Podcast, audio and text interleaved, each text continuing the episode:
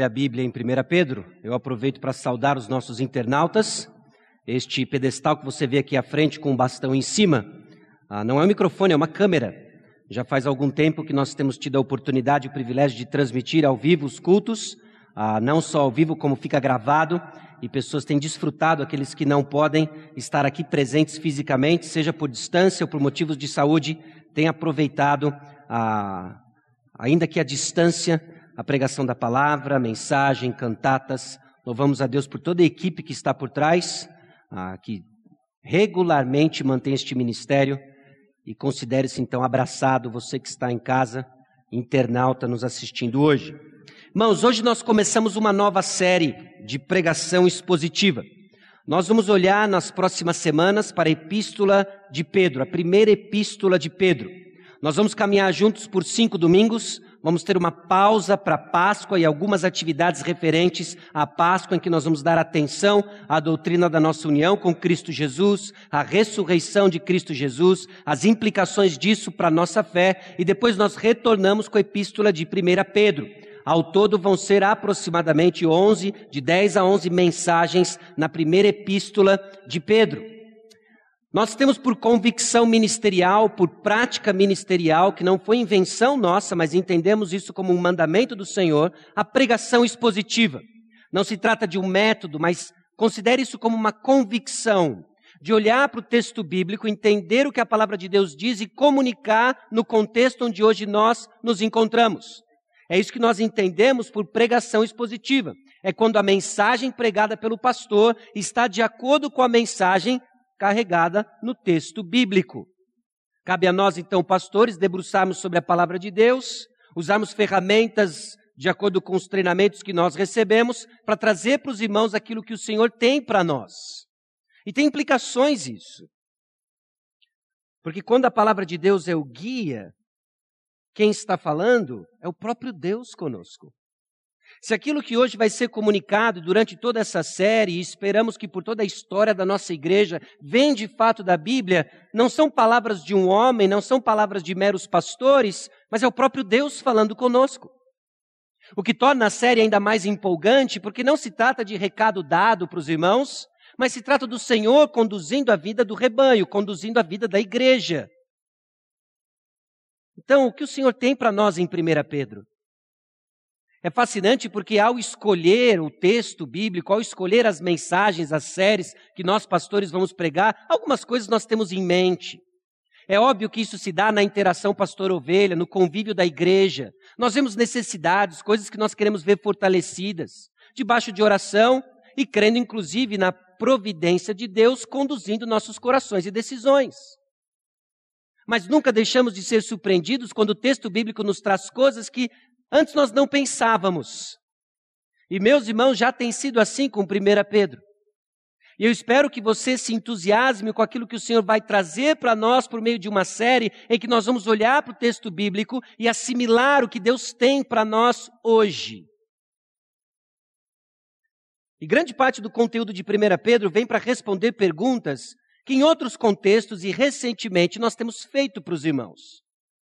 São perguntas fundamentais. Às vezes nós padecemos porque estamos fazendo as perguntas erradas. E o que é interessante na palavra de Deus é que ela não só dá as respostas, como ela faz as perguntas corretas. Por exemplo, quem é Deus? Quem é Deus? Deus, ele é infinito, nós vamos passar a eternidade conhecendo-o. Mas ele já nos deu informações sobre quem ele é, como ele age, e são perguntas importantes. É importante que você tenha uma definição bíblica sobre quem Deus é, não simplesmente como um objeto de estudo, mas no âmbito de um relacionamento com Ele. Você está conhecendo o Senhor? Esta é uma pergunta que constantemente nós estamos respondendo. Quem é Deus? Se você está nos visitando pela primeira vez, se você é um visitante frequente, eu lhe pergunto quem é Deus para você. Porque todos nós temos opiniões muito bem formadas sobre quem Deus é, talvez moldada pelas nossas experiências, talvez moldada pelo nosso contexto religioso, mas a resposta correta, a resposta precisa, vem da própria palavra de Deus sobre quem Ele é. Então, sistematicamente, nós olhamos para a palavra de Deus e perguntamos quem é Deus e nós ouvimos a resposta do próprio Deus. Ou quem sou eu? Quem é você?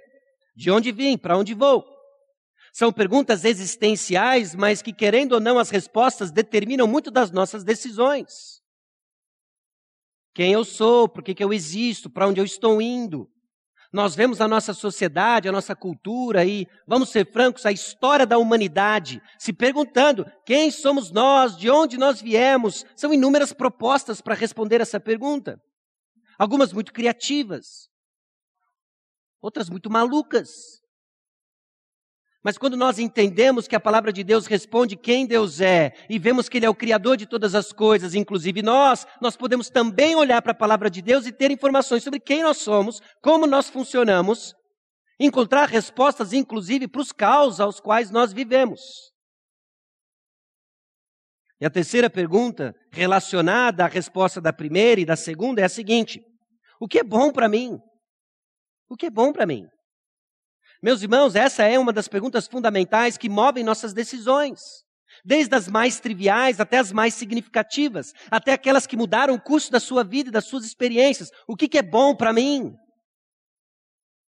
Porque se não temos uma resposta adequada a quem Deus é, quem sou eu, nós vamos responder a terceira pergunta de forma equivocada. E obviamente vamos colher as duras consequências de decisões tolas, de decisões imaturas, de decisões fora da palavra de Deus. O que de fato é bom para mim? E quem tem direito de dizer isso? Senão o Criador de todas as coisas, dos céus e da terra. É impressionante, irmãos, como a palavra de Deus reforça esses conceitos, a fim de solidificá-los na nossa mente. E vida cristã tem disso, nós constantemente aprendemos mais do mesmo em níveis cada vez mais profundos, com aplicações mais diversas, e a palavra de Deus vem de forma poderosa e sobrenatural e nos encontra no contexto onde nós estamos. Não sei se você já parou para pensar nisso, mas parece que nós cansamos de aprender o mesmo. Em níveis mais profundos, em relacionamentos diversos, em estágios de vida que são diferentes, nós aprendemos mais do mesmo e precisamos ouvir mais do mesmo a palavra de Deus. E 1 Pedro vem com verdades importantes que nos ajudam a responder essas três perguntas: quem Deus é, quem sou eu e o que é bom para mim. E antes de efetivamente entrarmos na passagem de hoje, nos nove primeiros versículos do capítulo 1, considere esse panorama de 1 Pedro e os temas que nos aguardam. Nós encontramos em 1 Pedro uma igreja enfrentando pressão social e até mesmo perseguição. É incerto a natureza da provação, mas uma coisa parece ficar claro no texto bíblico: não é uma provação como decorrência de pecados pessoais ou de viver no mundo caído, mas decorrência de irmãos fiéis que ousaram viver sua fé.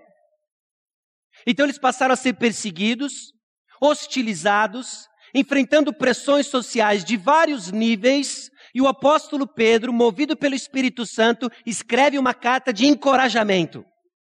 Irmãos que sofrem pressões por viver a sua fé, eu deixo a vocês esperança, eu deixo a vocês encorajamento, eu deixo a vocês 1 Pedro.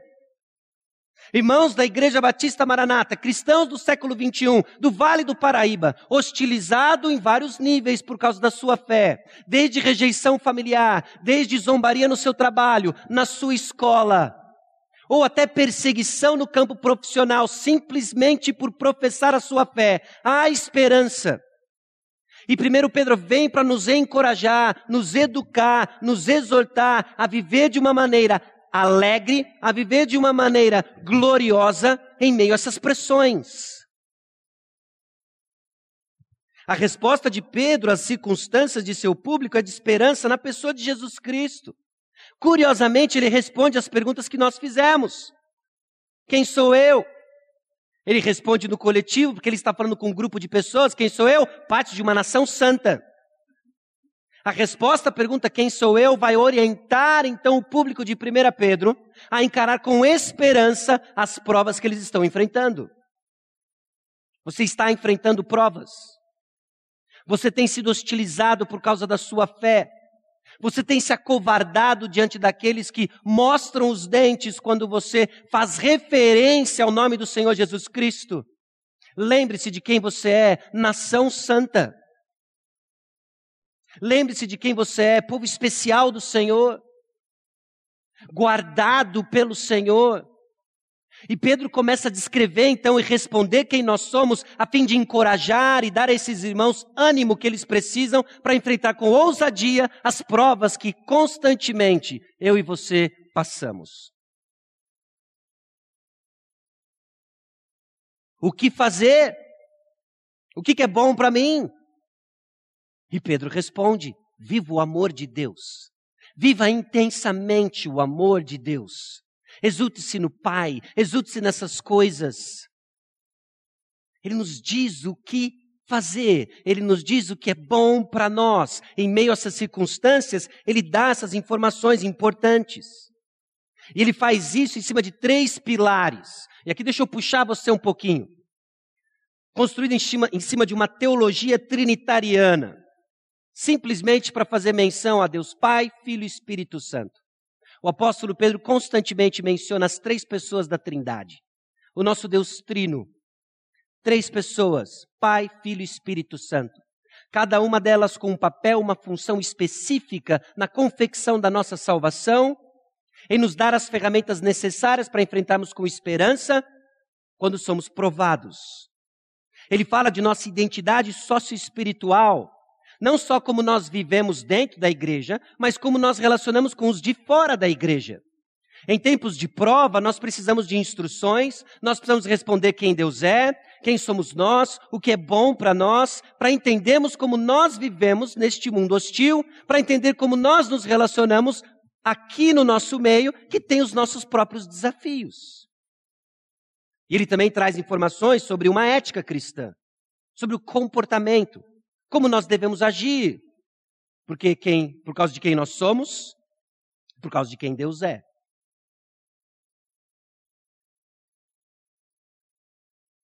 Primeira Pedro ainda traz para nós mais informações sobre a nossa identidade, em particular hoje nós vamos visitar o fato de que nós somos estrangeiros e povo escolhido.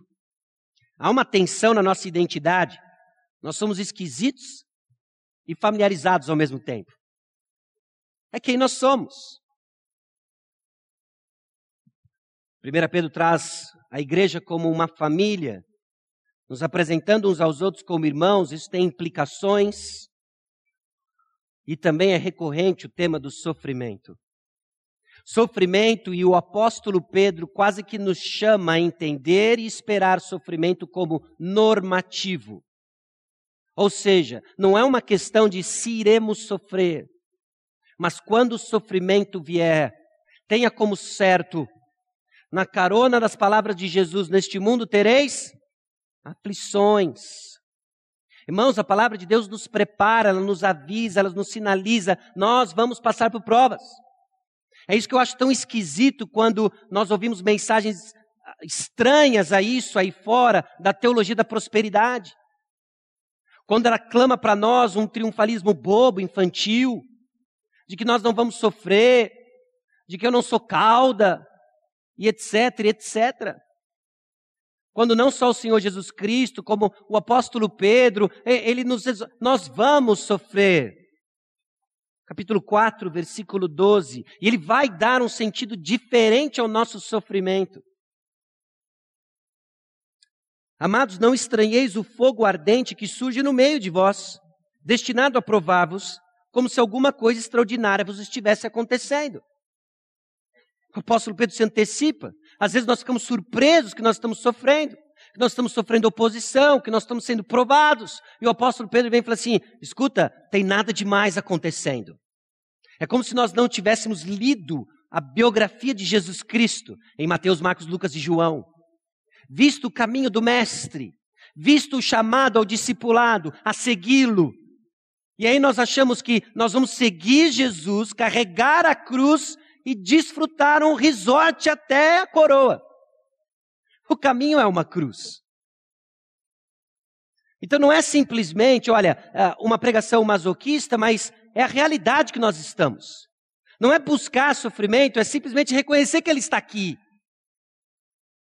E isso vem em consequência, meus irmãos, da mensagem que nós carregamos. E o apóstolo Pedro lida com o sofrimento, ligando nossa experiência aos sofrimentos de Jesus Cristo e chamando a atenção que ele é atenuado quando convivido em comunidade. Meus irmãos, você já reparou na tendência natural daqueles que sofrem de se afastar? Erro básico, fundamental, terrível, não faça isso. Quando nós sofremos, parte do consolo de Deus, do cuidado de Deus, nós temos falado tanto sobre isso, o cuidado de Deus, perceba o cuidado de Deus.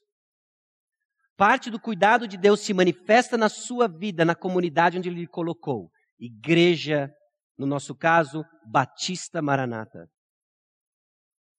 E é uma luta, porque quando o sofrimento vem, nós queremos aquela síndrome do cachorro ferido, eu vou ficar isolado, ninguém me toca porque eu vou morder. Escute a voz do Senhor, escute a palavra de Deus, é hora de ficar juntos. Chorar com os que choram. E assim receberemos o consolo do Senhor. Ele é atenuado pelo convívio em comunidade. Meus irmãos, em 1 Pedro, nós vemos um uso extensivo do Antigo Testamento. Essa foi uma surpresa para mim. Eu sabia que o, o, apóstolo Pedro fazia algumas citações aqui e ali do Antigo Testamento, mas tirando Hebreus, tirando Apocalipse, é o livro que mais faz uso do Antigo Testamento. É a epístola que faz mais uso do Antigo Testamento. E com certeza eu acho que nós vamos tirar daqui aprendizados não só do conteúdo de 1 Pedro, mas como nós lemos a palavra de Deus. Porque me preocupa às vezes quando irmãos fazem certos comentários ou quando nós interagimos sobre a pregação e parece que nós estamos buscando uma frase de efeito na pregação.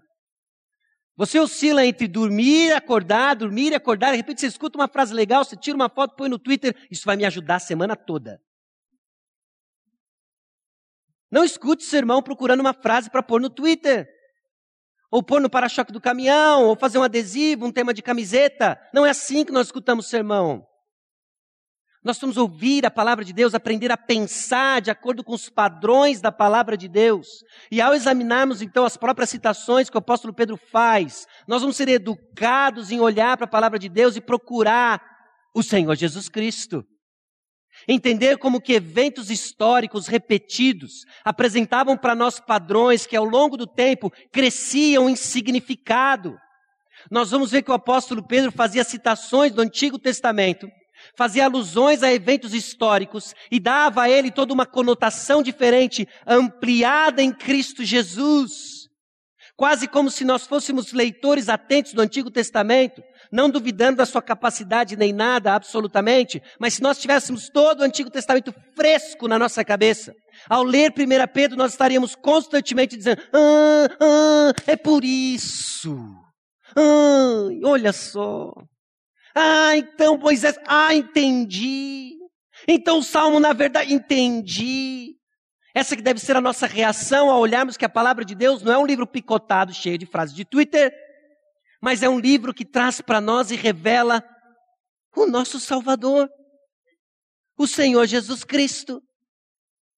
Então Pedro olha para essa comunidade sofrendo por causa da sua fé. Olha para esses irmãos que têm uma fé genuína e sendo forjada debaixo do fogo ardente da provação, e ele vai dar para eles esperança. Como? Os irmãos, preste atenção.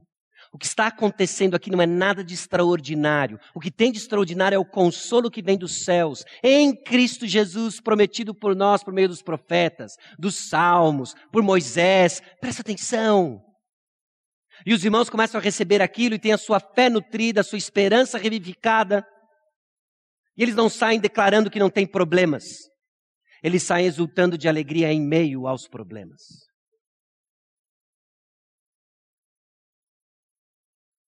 Nós vemos em 1 Pedro evangelismo, quando palavras e obras são aspectos conjuntos das vidas de cristãos na igreja de 1 Pedro. É quando, meus irmãos, nós vemos e somos confrontados com a realidade de que palavras podem ser vazias se não acompanhadas por obras, que o conhecimento de Deus não é meramente acúmulo de informação intelectual, o seu problema não é intelectual. É por isso que nós constantemente aprendemos mais do mesmo, porque não se trata apenas de receber uma informação, crer nela, mas o que significa internalizá-la, exercitá-la, ao ponto de fazer parte de uma nova vida, de novos hábitos.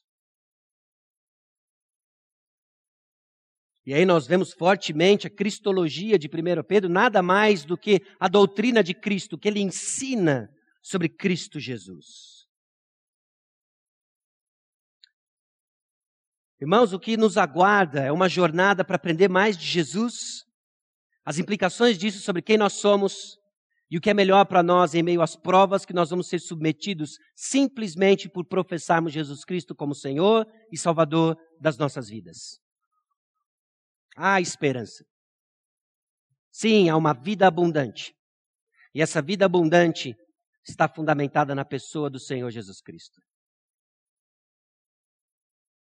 E é diante disso que em 1 Pedro capítulo 1, versículos 1 a 9, nós vamos ver três declarações importantes sobre nossa identidade. Três declarações importantes sobre nossa identidade. Nós poderíamos olhar para o texto bíblico debaixo de várias perspectivas. Mas eu quero convidar você a refletir comigo na perspectiva sobre quem nós somos. E é óbvio que quem nós somos está baseado no que Deus está fazendo em nós, por nós, através de nós. Nossa identidade só faz sentido porque Deus está atuando. Então nós vamos olhar e já aplicar no nosso contexto quem nós somos. Três declarações importantes sobre quem nós somos. Nós vamos ver a primeira nos versículos 1 e 2. Nós somos estranhos e familiares. Nós somos estranhos. Talvez a sua ficha está caindo. Ah, agora explica o irmão fulano de tal. Explica você também. Explica a mim. Nós somos estranhos. Estranhos e ao mesmo tempo familiares estranhos para o mundo, familiares para Deus. Nós somos desconhecidos para o mundo, mas nós somos conhecidos por Deus. A razão pela qual nós somos forasteiros, usando já a linguagem da epístola, é porque nós somos conhecidos por Deus. Nós estamos para indo para outro lugar. Isso faz parte de quem nós somos, meus irmãos. Isso tem implicações de como nós vivemos, como nos apegamos às coisas, como nós entendemos o que é bom para mim, quando eu sei que eu sou forasteiro, quando eu sei que eu sou familiar e conhecido por Deus, muda por completo, deve mudar por completo o que eu entendo do que é bom para mim. Se eu sou forasteiro, o que, é bom para mim? Fincar a bandeira aqui? Não, eu não sou daqui. Então existem implicações sobre nossas identidades. Nós vamos ver nos versículos 3 a 5 que nós somos regenerados para viver além do que vemos. Há uma obra sobrenatural e invisível que opera em nós, mas real, muito real, tão certo como o ar que nós respiramos, e que nos leva a viver para além do que nós enxergamos. E é assim que nós vivemos. O justo viverá pela fé. Se você estava aqui no Acampa Dentro, você viu o pastor Fábio desenvolvendo para nós o tema de o justo viverá pela fé no livro de Abacuque. Aparece em Abacuque, aparece em Gálatas. Desculpa, Romanos. E aparece em Hebreus. A palavra de Deus enfatizando isso porque é verdade, meus irmãos. Nós que cremos no Senhor Jesus Cristo não somos guiados pelo que vemos, mas pela fé somos regenerados, então nós somos chamados a viver não pelo que nós enxergamos. E aí nos versículos 6 a 9, vamos ver que somos provados para a confirmação da nossa fé. É parte da nossa identidade, a atividade divina de provar nossa fé. O processo de provação, ele é importante na confirmação da nossa fé, que resulta na nossa salvação. Nós somos salvos por meio da fé, não é? E como a fé é forjada, a fé vem pelo ouvir, ela é confirmada por meio das provas, e o produto final, a salvação da nossa alma. Então pense duas, três, quatro vezes ao reclamar, rechaçar as provas que o Senhor coloca diante de você por causa do nome que você professa crer, Jesus Cristo. É o meio que ele vai confirmar a sua fé e assim culminar na salvação da sua alma. Você não é salvo pelo que você faz, mas as evidências são confirmadas por meio das, no contexto das provas dadas por Deus. Então, a aprovação da nossa fé é sinal de que não somos daqui, não ficaremos por aqui.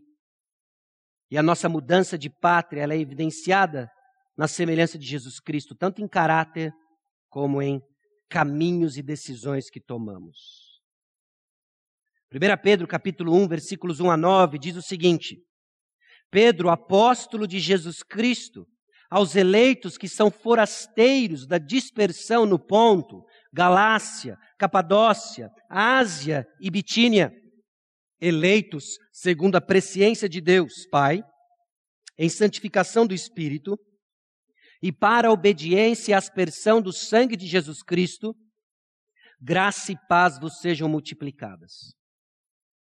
Bendito Deus e Pai de nosso Senhor Jesus Cristo, que, segundo a sua muita misericórdia, nos regenerou para uma viva esperança, mediante a ressurreição de Jesus Cristo dentre os mortos, para uma herança incorruptível, sem mácula, imarcessível, reservada nos céus para vós outros, que sois guardados pelo poder de Deus mediante a fé, para a salvação preparada para revelar-se no último tempo.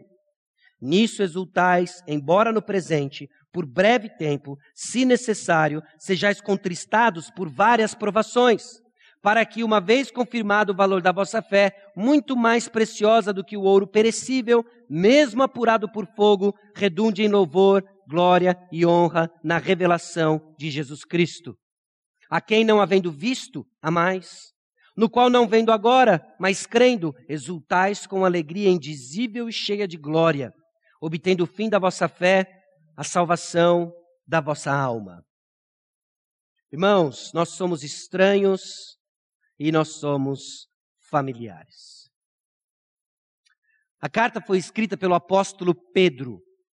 É muito óbvio isso, e é dito isso na carta. Pedro, apóstolo de Jesus Cristo. Essa carta foi escrita pelo apóstolo Pedro da parte de Jesus Cristo. Este homem enviado por Deus para trazer novas revelações acerca de quem Cristo é, foi enviado da parte de Jesus Cristo. Quando o apóstolo Pedro abre a boca, quem está falando é Jesus Cristo. Quando o apóstolo Pedro, com a sua pena, deixa para nós a carta de 1 Pedro, quem está falando é o Senhor Jesus Cristo conosco. O próprio Deus está falando conosco. Quem escreve a carta é Pedro, este apóstolo. Irmãos, Deus sempre providenciou uma maneira de comunicar-se com o povo, com o seu povo, porque Ele nos ama, porque Ele é gracioso, porque nós não temos como ir até Ele, Ele vem até nós. Como? De forma última, o Senhor Jesus Cristo. Como Ele se fez ouvir? Por meio dos profetas. Como Ele se revelou a nós? Por meio dos apóstolos. Ele fala conosco. Fala conosco por meio da Sua palavra. Porque Deus nos ama porque Deus decidiu revelar-se a nós. Então ele envia este homem, chamado Pedro, o escolhe para ser apóstolo e agora ele escreve para aqueles que recebem a carta, aquilo é preservado e por gerações tem comunicado com o povo de Deus. Quem está falando conosco? O próprio Deus. Semana que vem nós vamos ver a partir do versículo 10 como esse sistema de profetas, apóstolos, revela a pessoa do Senhor Jesus Cristo para nós. Não perca as cenas do próximo capítulo. Mas é suficiente para nós entendermos que Deus, na sua graça, sempre desenhou um processo de comunicar-se conosco. E agora esse apóstolo enviado por Jesus Cristo vai trazer uma palavra para este povo especial. Essa carta que foi escrita para ministrar à igreja de Jesus Cristo, os forasteiros. Estes forasteiros forasteiros da dispersão no ponto, Galácia, Capadócia, Ásia e Bitínia, toda uma região. Durante os estudos eu fui levado à convicção de que talvez nós estejamos falando de pessoas que estão fora dos seus lugares de origem e que o apóstolo Pedro agora usa esta realidade para ensiná-los uma realidade ainda maior. Que nós somos forasteiros espirituais. Nós não somos daqui. Essa carta, então, tem sim o seu sentido espiritual. O que, que significa ser forasteiro? O que, que significa não ser daqui? O que, que significa não ser da terra? Não ser um mero terráqueo. Ok? Porque eu temo muitas vezes que nós adotamos uma ideia de imigrante. Mas a ideia aqui não é de imigrante. Eu não sou forasteiro no sentido de agora eu estou aqui para ah, me tornar um imigrante na terra. E o que, que o imigrante faz? O imigrante ele, ele está tentando fazer daqui a sua casa. Então ele assimila os costumes da região. Irmãos, nós não somos imigrantes, nós somos forasteiros. O apóstolo Pedro usa a condição a qual esses irmãos vivem para apontar para uma condição espiritual. Nós somos forasteiros, não somos imigrantes. Nós não vamos começar a gostar daqui a tal ponto que nós vamos assimilar os costumes da terra, porque nós somos forasteiros. E aí você pensa, desse mal eu não padeço. Porque eu não gosto daqui. Eu não sou um imigrante. Talvez você seja um turista. A ideia aqui não é de turista. A ideia não é daqueles que estão passando por aqui e vendo, puxa, tem até umas coisas legais. Não vejo a hora de ir para casa. Enquanto isso, eu vou ficar quentinho com o meu povo, indo dos lugares confortáveis, os quais eu me sinto bem, aguardando eu voltar para a minha pátria celestial. Você não é turista aqui. Então, o turista é o crentinho acomodado. O turista é aquele que, não, tudo bem, eu não quero nada do mundo. Mas não me falem para o mundo cumprir a missão de Jesus Cristo, ok? Não me fale dar passos de crescimento. Não me falem em, em pagar o preço de seguir Jesus com o meu tempo, com as minhas energias, com as minhas finanças. E aí vivemos uma vida de turista. Ela é muito agradável. Muito agradável. Mas não é o que Jesus Cristo nos chamou para ser. A ideia aqui de forasteiro se parece muito mais com a ideia de um exilado. De um exilado. E o que é o exilado? Ele vive num novo país, mas ele preserva as características do lar original, céu. Meus irmãos, nós estamos aqui como forasteiros, exilados. Nós estamos aqui temporariamente.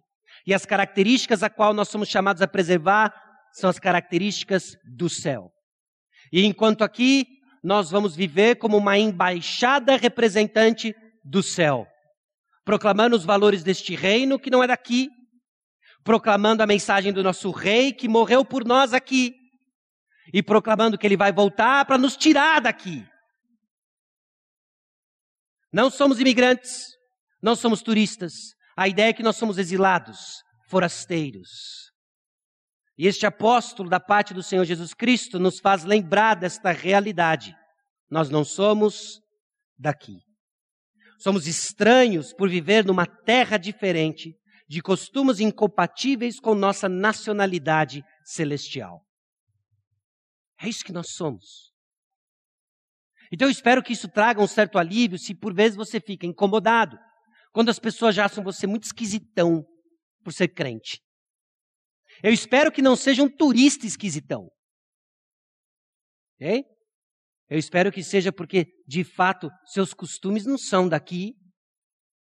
Que seja de fato porque eu vejo você engajado aqui, mas seus costumes são outros.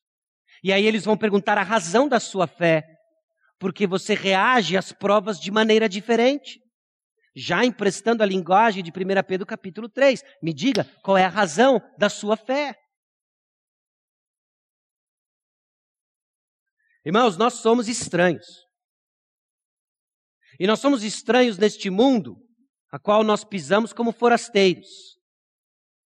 E ao mesmo tempo, no versículo 2, somos informados que somos muito familiares.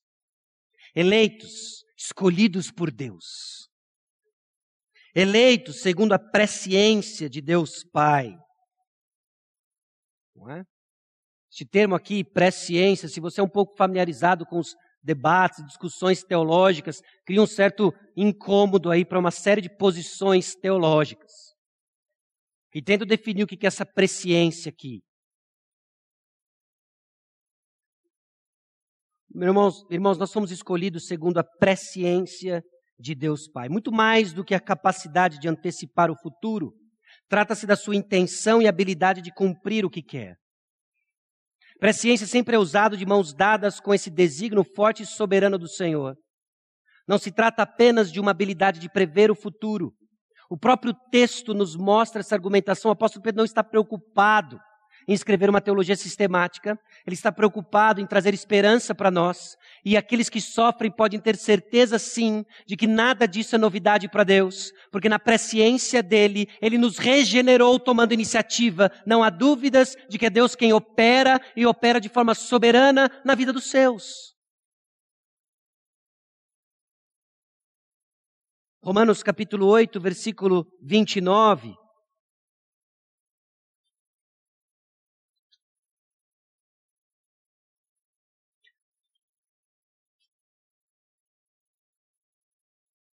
Porquanto aos que de antemão conheceu, a presciência de Deus, também os predestinou para serem conformes à imagem de seu filho, a fim de que ele seja o primogênito entre muitos irmãos.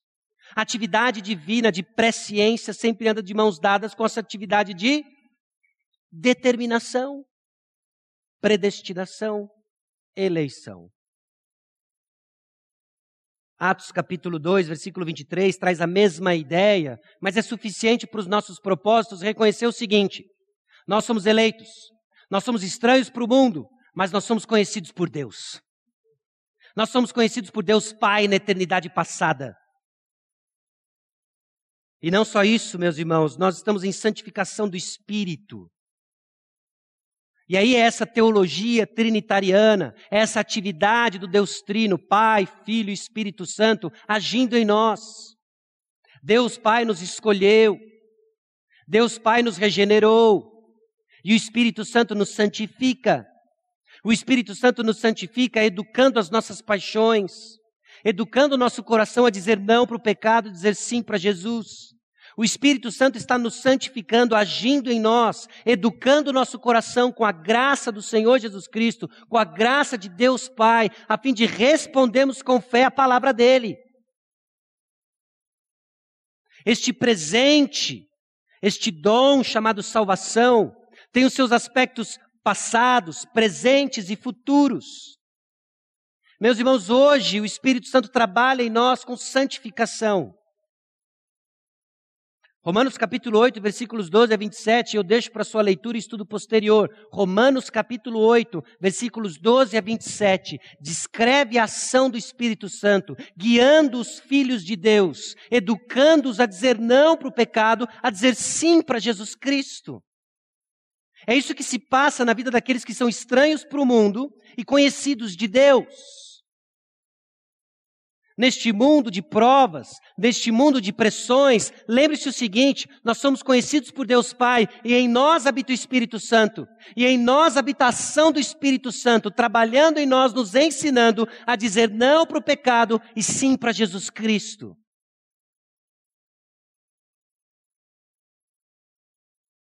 Não é só isso. Porque o texto ainda diz que é pra, para a obediência e aspersão do sangue de Jesus Cristo. Ah, meus irmãos, é mediante o sacrifício de Jesus Cristo, é mediante o fato de que Ele derramou seu sangue por nós, é mediante a realidade que nós cremos, cantamos e nos exultamos que Jesus Cristo é o nosso Senhor e Salvador, que Ele morreu por nós. De que aquilo que nós estamos falando, da segurança que nós carecemos em meio às provas, teve um alto preço pago. E não teve uma gota do sangue do Senhor Jesus Cristo que foi derramado em vão. Ele está nos guardando, Ele está nos preservando, Ele nos comprou para obediência. Lembre-se disso. Quem Deus é? Deus, Ele é misericordioso, Ele é Pai, Filho e Espírito Santo. Me elegeu, Ele me santifica, ele me escolheu para obediência. O que eu devo fazer? Exultar ao Senhor, obedecer ao Senhor. A eles graça e paz vos sejam multiplicadas. O apóstolo Pedro começa a carta nesse tom, graça e paz. E ele encerra a carta nesse tom, graça e paz. Desejando então que esses crentes que estão debaixo de fortes pressões, Ora, o Deus de toda a graça, que em Cristo vos chamou à sua eterna glória, depois de ter sofrido por um pouco, ele mesmo vos há de aperfeiçoar, firmar, fortificar e fundamentar. Versículo 14. Saudai-vos uns aos outros com ósculo de amor. Paz a todos vós que vos achais em Cristo. Graça e paz vos sejam multiplicadas. Aqueles que são familiares a Deus. Sim, forasteiros para o mundo, familiares a Deus. Por quê? Porque Ele nos escolheu, porque Ele nos santifica e Ele nos redime. Verdades que ecoam por toda a Escritura, Efésios capítulo 1, Romanos capítulo 1, 2, 3, 4 e assim por diante. Somos constantemente informados do agir do Senhor por nós, seus filhos. Mas não é só isso que nós somos. Não é só estranho e familiar que nós somos. Nós somos regenerados para viver além do que nós vemos. Meus irmãos, por vezes nós nos perdemos, por vezes nós olhamos para a palavra de Deus como essa coletânea de twitters, porque nós esquecemos o propósito da regeneração.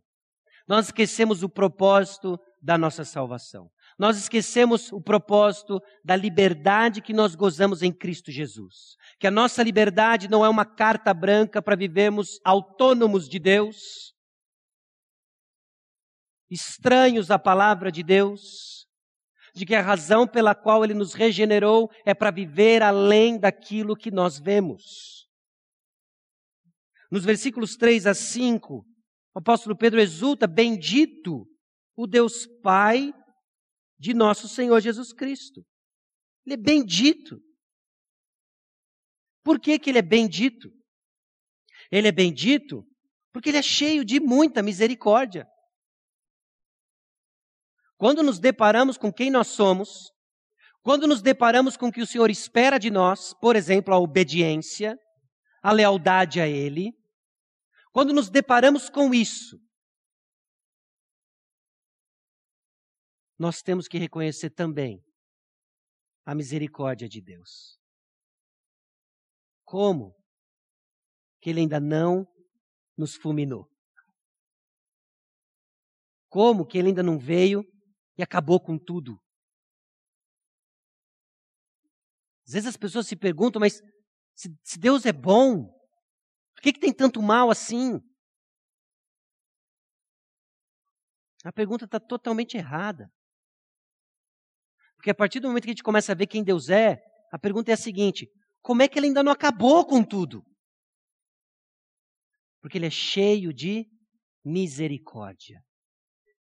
Mas por que o Senhor está demorando tanto para voltar? O Senhor não está vendo esse forfé todo aqui? Porque ele é cheio de misericórdia, misericórdia. E ele vai salvar aqueles que ele escolheu. E no tempo certo ele volta para nos buscar. Ele é cheio de muita misericórdia. Bendito seja então Deus Pai, Deus Pai do nosso Senhor Jesus Cristo, porque ele iniciou também em nós uma obra, regeneração. Irmãos, ninguém escolheu nascer. Ninguém escolheu nascer. Uma das brincadeiras mais recorrentes que tinha na minha infância em casa era quando, numa disputa entre irmãos, meu irmão dizia: ah, Desculpa aí então eu ter nascido. Desculpa aí eu ter nascido.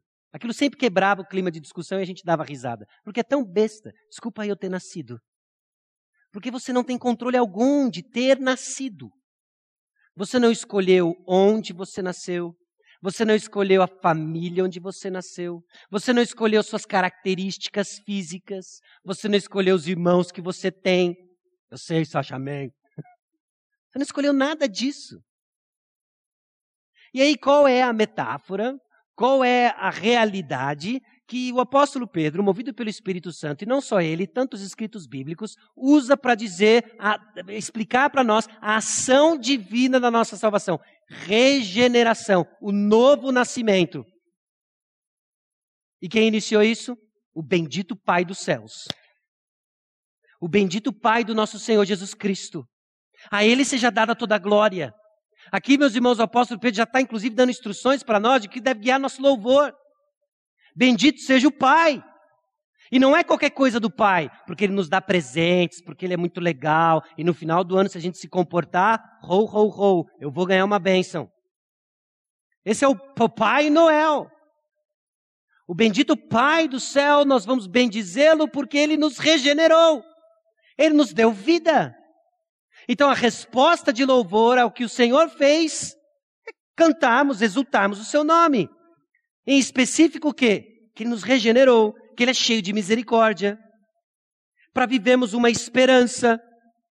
Regenerou para uma viva esperança. Não é criança esperança. Não é eu espero que o Brasil seja campeão de novo. Não é eu espero que o Brasil decole esse ano. O ano começou, o carnaval passou, agora vai. Não é esse tipo de esperança. A esperança aqui ela é, ela é certa. Ela é real. E Ele nos regenerou para vivermos essa esperança, é certo. O que Ele começa, Ele termina. Ele garante o processo. É segurança para nós de que é Deus do começo, meio e fim. É esperança para nós de que é Deus Pai quem escolhe, o Espírito que santifica e Jesus que nos garante. É esperança para nós. É esperança para esses irmãos que estão debaixo de intenso sofrimento e começam a vacilar na fé. E aí o apóstolo Pedro vem e diz o seguinte: cara, é Deus que vai nos carregar nessa parada aqui. É Deus quem nos carrega, é Deus quem nos leva. Ânimo.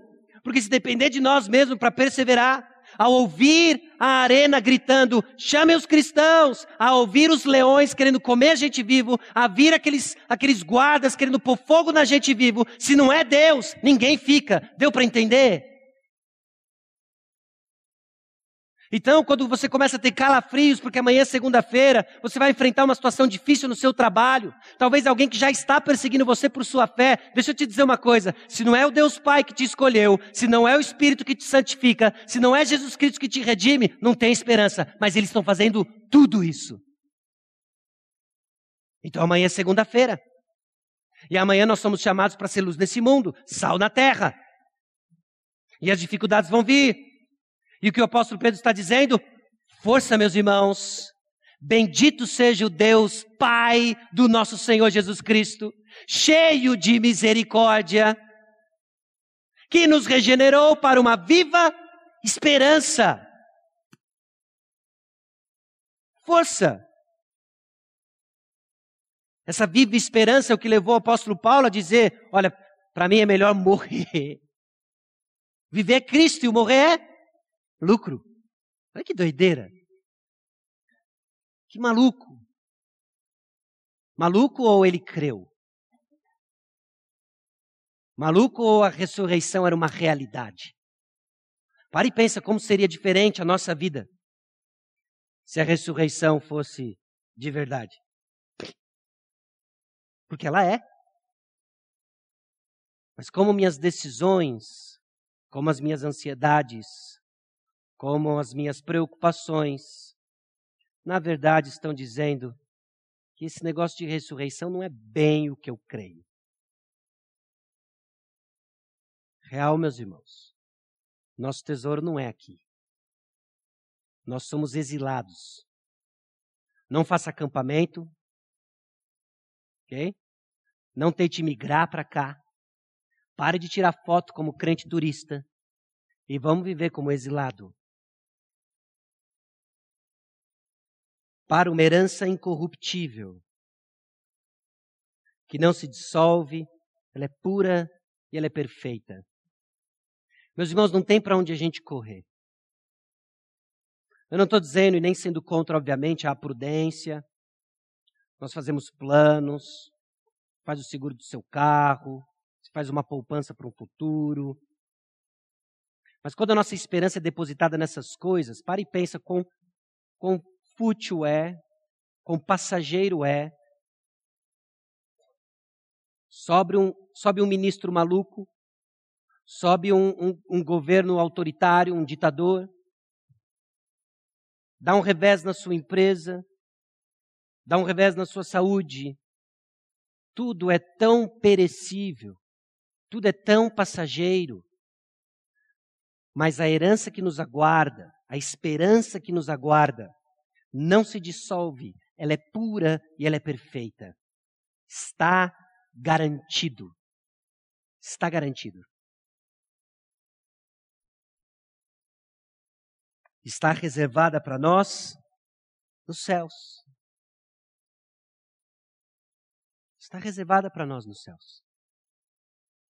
Meus irmãos, eu creio que é um ato da misericórdia de Deus que ele não nos mostra tantos detalhes do céu assim, que ele pediu para que o apóstolo Paulo não revelasse as coisas que ele viu, porque se nós soubéssemos um pinguinho do que era, isso aqui ia virar aquelas seitas dos malucos de suicídio coletivo para a gente ir logo. Mas ele nos chama a um passo de fé. E aí o apóstolo Pedro começa a desenvolver para nós, não só ele, como João, não só João, como Paulo, a crer naquilo que nós aguardamos e abrir mão daquilo que nós vemos em troca daquilo que nós não enxergamos. Pela fé. E isso nós nos apropriamos por meio da ressurreição de Jesus Cristo. Aliás, ele disse: Eu sou a ressurreição e a vida. A ressurreição de Jesus Cristo é real. E é o que dá sentido à nossa fé.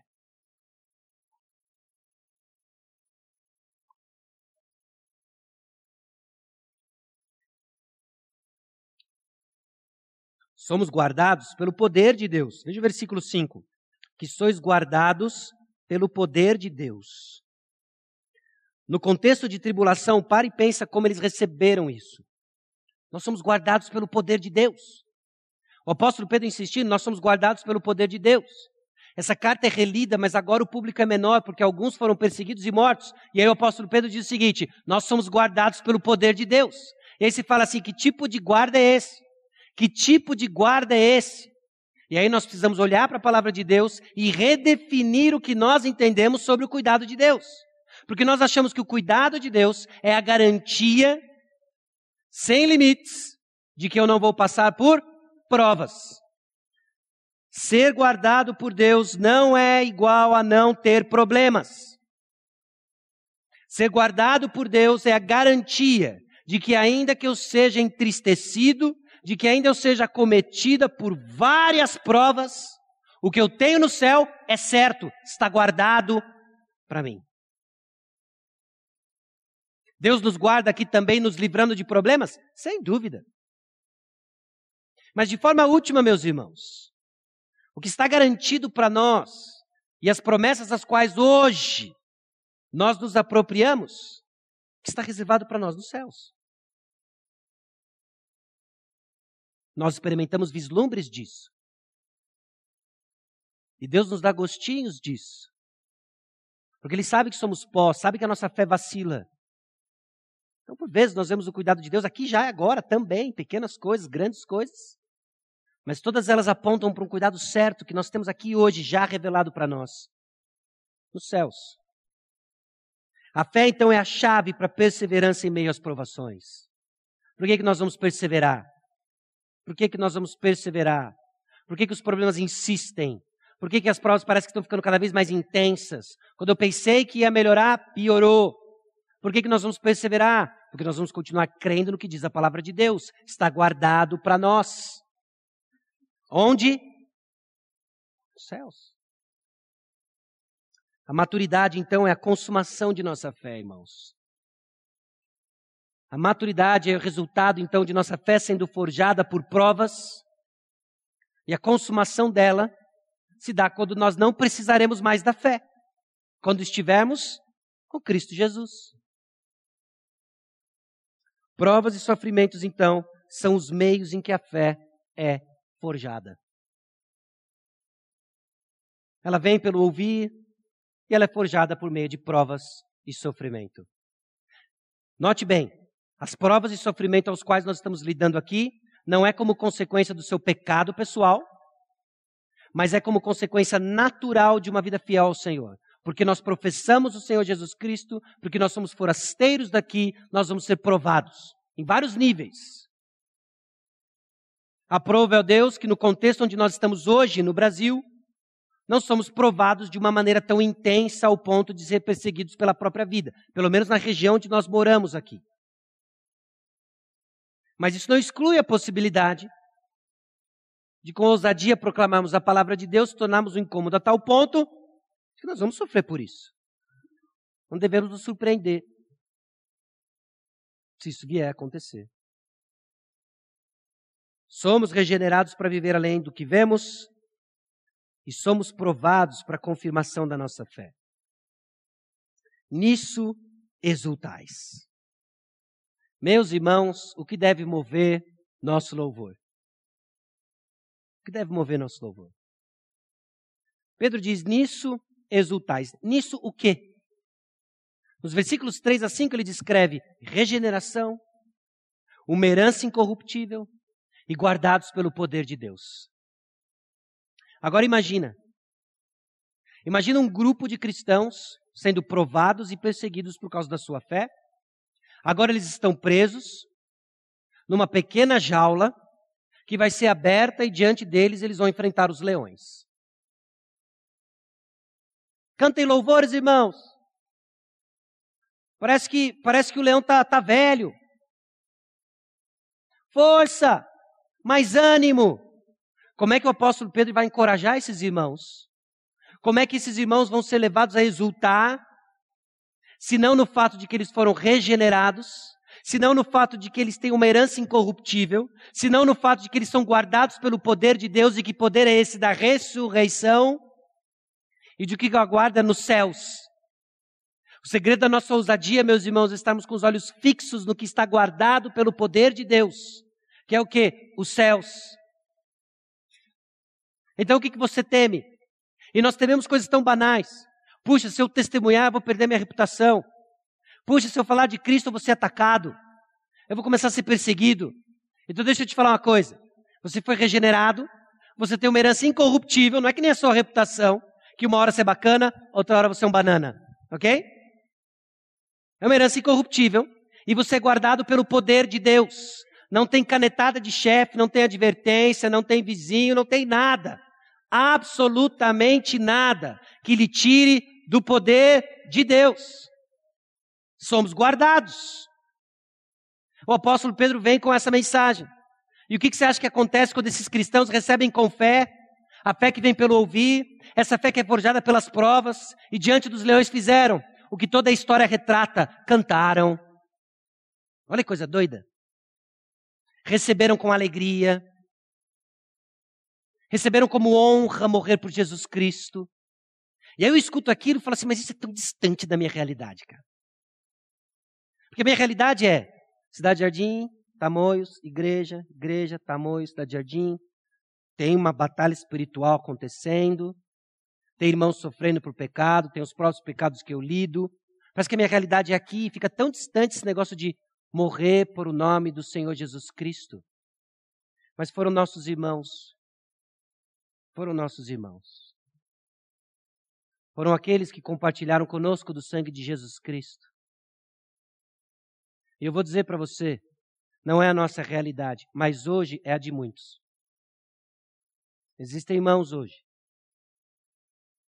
escondidos cultuando ao Senhor, sofrendo as saudades de familiares que morreram por causa do Senhor. E às vezes a nossa apatia parece que a gente está tão distante dessas realidades, mas elas nos conectam. Esses irmãos aqui foram guardados pelo poder de Deus. O mesmo que nos sustenta nas nossas perseguições, ainda que triviais, e por triviais não é desprezando, não, mas simplesmente dizendo que não é o ponto da morte mas alguns estão. E isso move esses irmãos. O que isso vai fazer com a sua segunda-feira? Eu espero que você a encare com um ânimo de, no mínimo, de sexta-feira. Todo dia é sexta agora. Por quê? Porque Ele nos regenerou para uma herança incorruptível e nós somos guardados nos céus. Nisso, versus várias presentes tribulações. Nomeie e contraste com a regeneração, e contraste com a herança incorruptível, e contraste com o fato que somos guardados pelo poder de Deus. O que está acontecendo então em meio às provas como resultado de uma fé genuína? Meus irmãos, é a confirmação da nossa fé. É isso que está acontecendo. Quando somos provados, Deus está dando a oportunidade de confirmarmos nossa fé. Quando somos provados, o que o Senhor está fazendo é nos movendo de onde nós estamos para onde Ele quer nos levar. A semelhança do Senhor Jesus Cristo. Foi o que Ele fez com todos os personagens da história, cujos eventos apontavam para uma realidade maior, aquilo que o Senhor Jesus Cristo está fazendo em nós, nos transformando. E o que Ele quer fazer com a Igreja Batista Maranata? Nós não precisamos de uma revelação especial. Aliás, nós já temos uma revelação especial sobre o que o Senhor quer fazer com a Igreja Batista Maranata. Ele quer que aqui se transforme um lugar onde as pessoas irão reconhecer que é uma nação santa. O fato de aqui vai ser um reino de sacerdotes, pessoas que se parecem com Jesus Cristo. É isso que ele quer fazer. E o que, que ele vai usar? Ele vai usar seu casamento, ele vai usar o seu embate com seus filhos, ele vai usar suas dificuldades profissionais, ele vai usar o seu embate com colegas de trabalho, ele vai usar os, os quebrantamentos e os relacionamentos quebrados familiares, ele vai usar relacionamentos dentro da igreja, ele vai usar a disputa por recursos ministeriais dentro da igreja, ele vai usar os contextos que nós hoje estamos para forjar em nós o caráter do Senhor Jesus Cristo. É isso que ele está fazendo. Confirmando a nossa fé. Para o louvor e glória e honra do nome dele. Na revelação de Jesus Cristo. Meus irmãos, esse encontro com o Senhor Jesus Cristo vão ter revelações surpreendentes. Nós vamos estar vestidos com as boas obras que o Senhor nos deu. E hoje, nós estamos confeccionando essas obras que Ele nos deu. Então, vista as boas obras. Responda com fruto do Espírito. Dependa do Senhor, creia no Evangelho. E assim vai redundar louvor e glória ao nome do Senhor Jesus Cristo. Fé é exercício, então, que é provada no versículo 7, vai confirmar o valor da nossa fé, muito mais precioso do que o ouro perecível, mesmo apurado por fogo, redunde em louvor, glória e honra na revelação de Jesus Cristo. A quem não havendo visto a mais, no qual não vendo agora, mas crendo, exultais com alegria indizível e cheia de glória. Não vemos e amamos, não vendo, mas crendo, aí exultamos. Exultamos com alegria indizível e cheia de glória com o olho na consumação da nossa fé. E aí, por que, que o nosso coração não se enche de louvor? E aí, porque muitas vezes nós cantamos de uma maneira tão tímida e fraca. Nós, meus irmãos, primeira pessoa do plural, nós. Porque nós não estamos enxergando o que nós devemos ver. Nós entramos aqui enxergando um palmo na nossa frente as provas, as dificuldades. Nós saímos daqui, às vezes, enxergando apenas um palmo na nossa frente. Provas e dificuldades. Mas quando nós vemos o Senhor Jesus Cristo, com os olhos da fé, o que vai acontecer com o nosso louvor? O que vai acontecer com o seu chuveiro? Não só com seu canto, mas com a sua oração, com seu ânimo para servir ao Senhor, com alegria indizível e cheio de glória. Nossa fé consumada é a salvação da nossa alma. Fé nos é dada ao ouvir, fé confirmada por meio das provas, e perseverada é a consumação da nossa salvação. Deus não dá ponto sem nó. Deus não começa nada, diferente de nós, Deus não começa nada que ele não vá terminar. Então, se ele começou uma boa obra em você, ele vai terminar.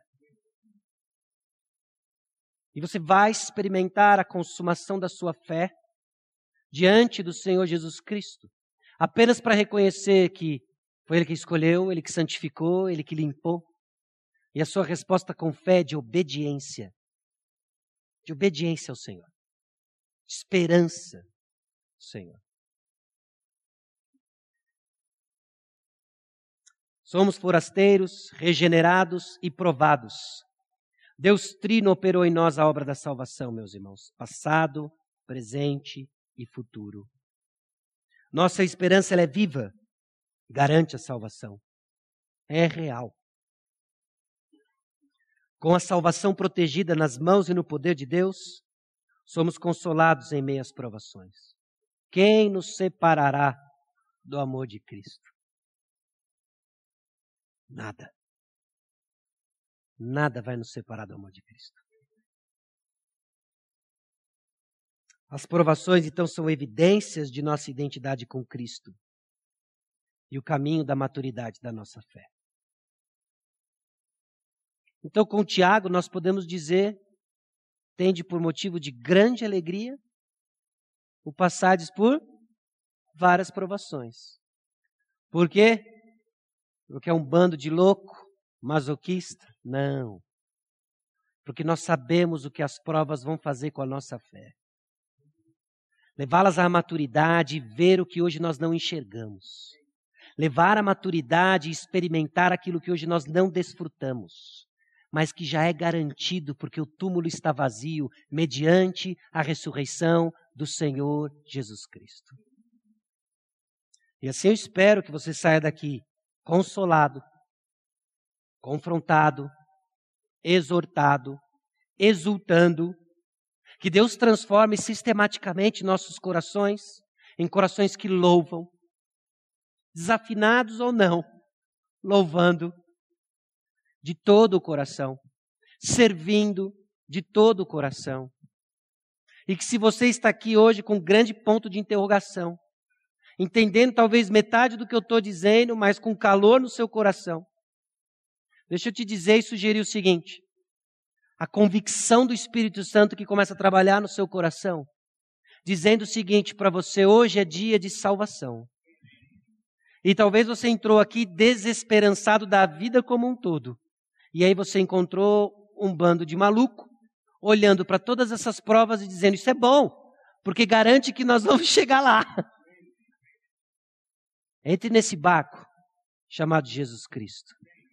Confie nele. Reconheça que você é pecador. Arrependa-se dos seus pecados. E entre para aquilo que ele chamou de nação santa. igreja cheia de problemas, mas sistematicamente santificada pelo Espírito até a consumação da nossa fé. Experimente então o que é ser guardado pelo Senhor em meio às provas. Experimente então o que é ter uma herança que nada corrói, nada corrompe, nada macula e é garantido pelo Senhor Jesus Cristo. E encontre finalmente aquilo que o apóstolo Pedro desejou para que nós hoje desfrutássemos: que graça e paz sejam multiplicadas no seu coração. Vamos orar.